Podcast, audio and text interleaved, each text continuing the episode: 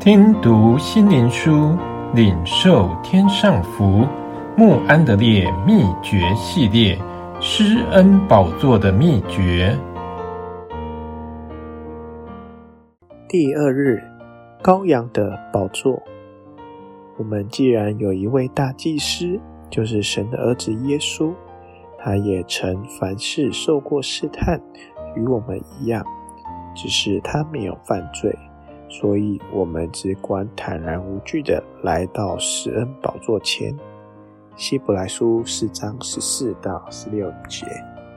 哦，神的孩子们，你能想出神除了差遣他的独生子降世成为代罪羔羊，以神圣和温柔的性情来赢得我们的心外，还有更理想的快捷方式吗？当耶稣在十字架牺牲自己的生命后，神所以让他坐在他和我们罪人中间的地位，是要我们罪人能被他的宝血洗得完全干净，祷告也蒙垂听。他成了我们在神面前的保人，由于他完全的保证。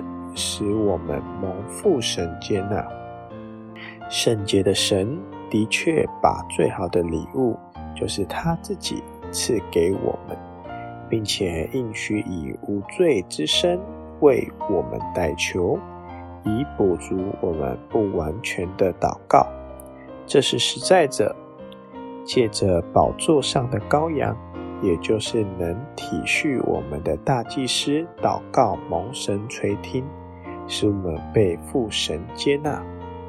哦，我的弟兄们，花点时间去观察坐宝座上羔羊的意象，除去血气之勇，以最谦和和小孩般的信心，并满有知识的爱心去敬拜那位中保，也就是我们的代求者大祭司主耶稣。